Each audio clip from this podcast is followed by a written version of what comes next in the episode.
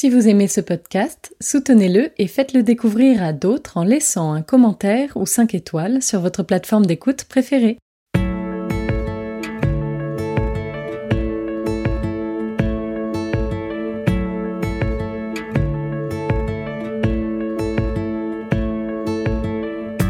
Vous écoutez La philanthropie en question, le podcast qui vous emmène au cœur de la recherche sur le don. Chaque mois, la chaire philanthropie de l'ESSEC vous partage et met en perspective les grandes idées d'un chercheur, d'un article ou d'un ouvrage éclairant. Une invitation à écouter ce que nous dit la recherche pour mieux comprendre la philanthropie et ses enjeux.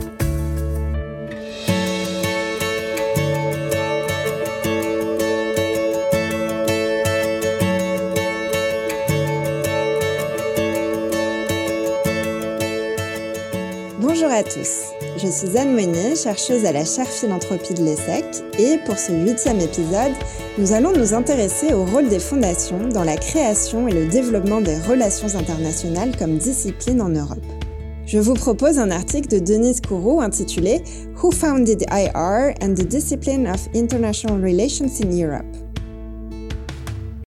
j'ai choisi de vous présenter cet article parce qu'il s'agit d'un texte historique sur la philanthropie et qu'il me semble important de varier les disciplines dans ce podcast. C'est par cette diversité d'approches que l'on peut mieux comprendre le phénomène philanthropique. Par ailleurs, il aborde un sujet qui me paraît particulièrement intéressant et peu connu, celui du rôle des fondations dans la création et le développement d'une discipline. Cela pose la question plus large de l'influence de la philanthropie dans le champ académique et intellectuel. Enfin, c'est un texte qui interroge la nécessité de développer des approches pluridisciplinaires pour comprendre des objets complexes.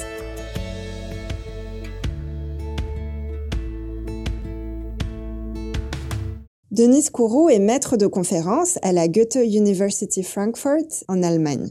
Il n'est pas spécialiste de philanthropie mais de relations internationales. Sa thèse, qu'il a effectuée aux États-Unis, a porté sur l'histoire des relations internationales comme discipline en France et en Allemagne. Je trouve ça encourageant de voir que des chercheurs spécialistes d'autres sujets abordent également la question de la philanthropie et portent ainsi un autre regard sur ce phénomène. L'article est paru dans International Relations, qui est, comme son nom l'indique, une revue académique de relations internationales, dans laquelle publient beaucoup de chercheurs européens. Il a été publié en 2017. C'est donc un texte assez récent qui vient compléter le travail antérieur de plusieurs historiens sur les grandes fondations américaines, comme nous allons le voir par la suite.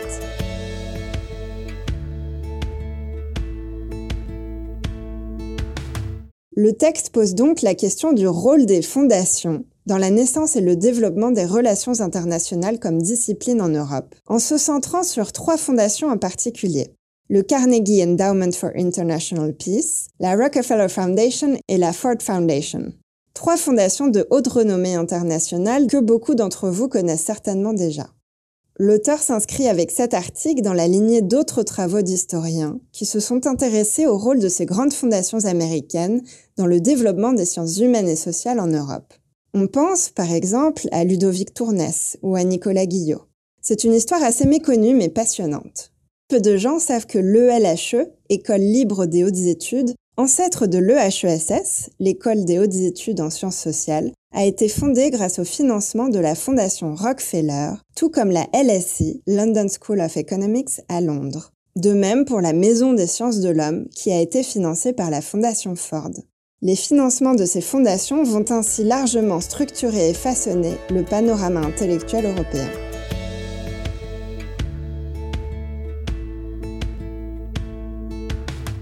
Je retiens de cet article cinq grandes idées que je vous partage ici.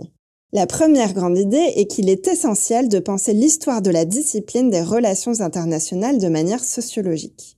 Denis Kourou part du constat que cette histoire est souvent une histoire des idées, fondée sur les courants et les idées qui émergent. Il montre qu'il faut pouvoir aller au-delà, en s'intéressant aux conditions sociales et matérielles de naissance et développement de la discipline, c'est-à-dire en regardant concrètement ce qui s'est passé, ce qui a permis l'essor des relations internationales, et notamment les institutions qui y ont contribué. Penser l'histoire des relations internationales au-delà des idées, c'est aussi avoir une approche contextuelle, montrer les évolutions de la discipline en fonction des contextes. Par exemple, pendant la période nazie en Allemagne, les grandes fondations ont aidé à mettre en œuvre la fuite des intellectuels européens vers les États-Unis.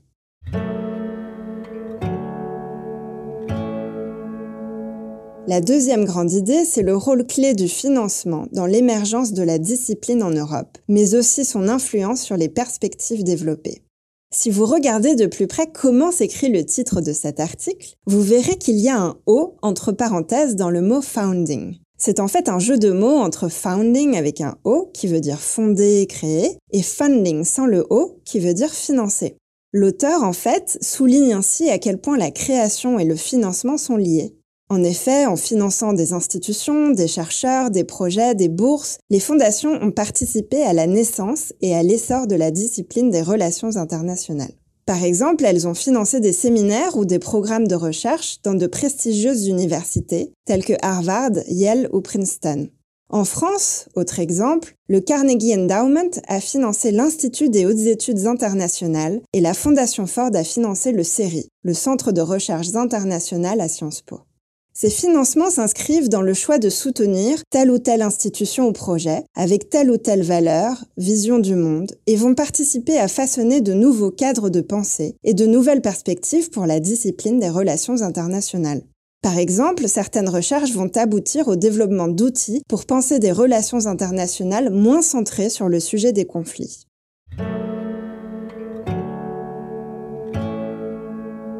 La troisième grande idée, c'est l'alignement de ces grandes fondations avec les intérêts américains. Il est important de rappeler que le développement des relations internationales comme discipline s'inscrit dans un contexte plus large, notamment politique et diplomatique.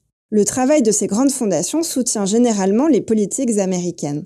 L'auteur rappelle les liens très forts que les fondations entretiennent avec les ministères de la Défense et des Affaires étrangères américains. Il parle même de la création d'un complexe militaro-intellectuel. Mais il y a bien sûr des moments où elles se sont quelque peu éloignées des instances étatiques, notamment pendant la période du macartisme après-guerre, peu propice aux échanges intellectuels.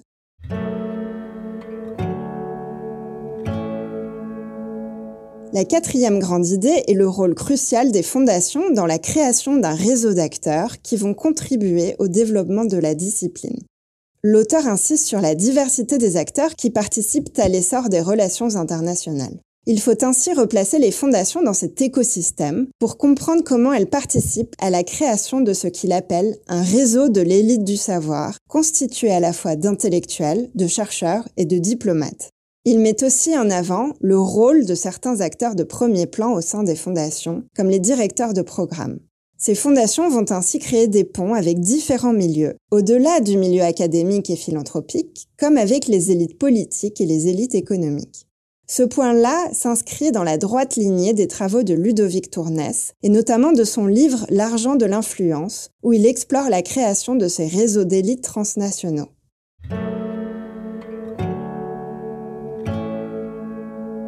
La cinquième grande idée souligne que le développement des relations internationales comme discipline a pu émerger en Europe grâce à une co-construction entre fondations et acteurs locaux.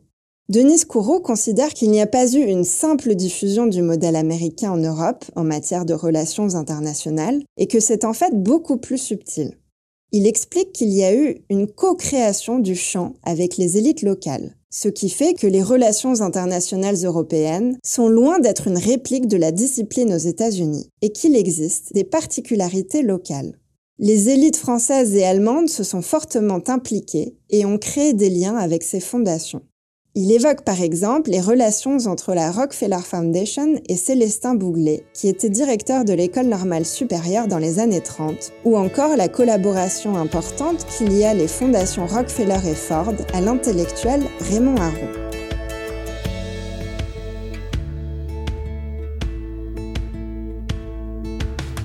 Pour conclure, j'aimerais revenir tout d'abord sur un point développé par l'auteur en conclusion, qui concerne l'extension géographique.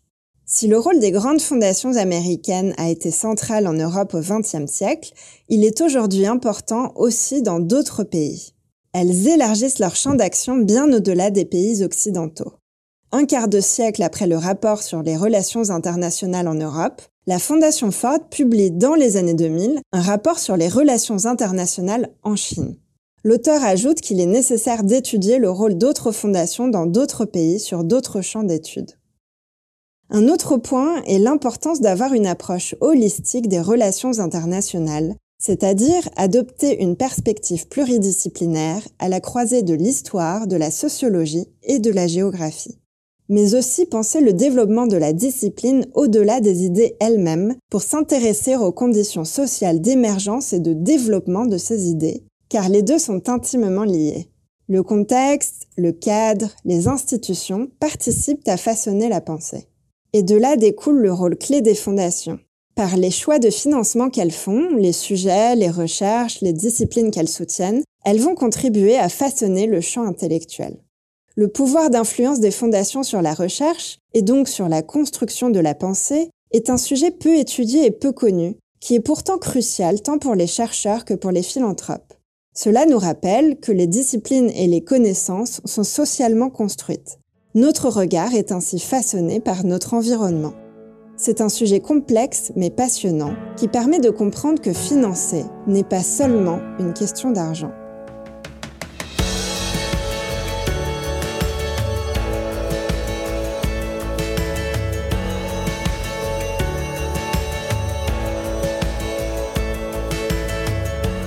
Vous avez écouté le podcast La philanthropie en question avec Anne Monnier de la chaire philanthropie de l'ESSEC. Pour aller plus loin, nous vous invitons à parcourir les références listées en description de l'épisode. Vous y trouverez également notre site internet et notre compte Twitter.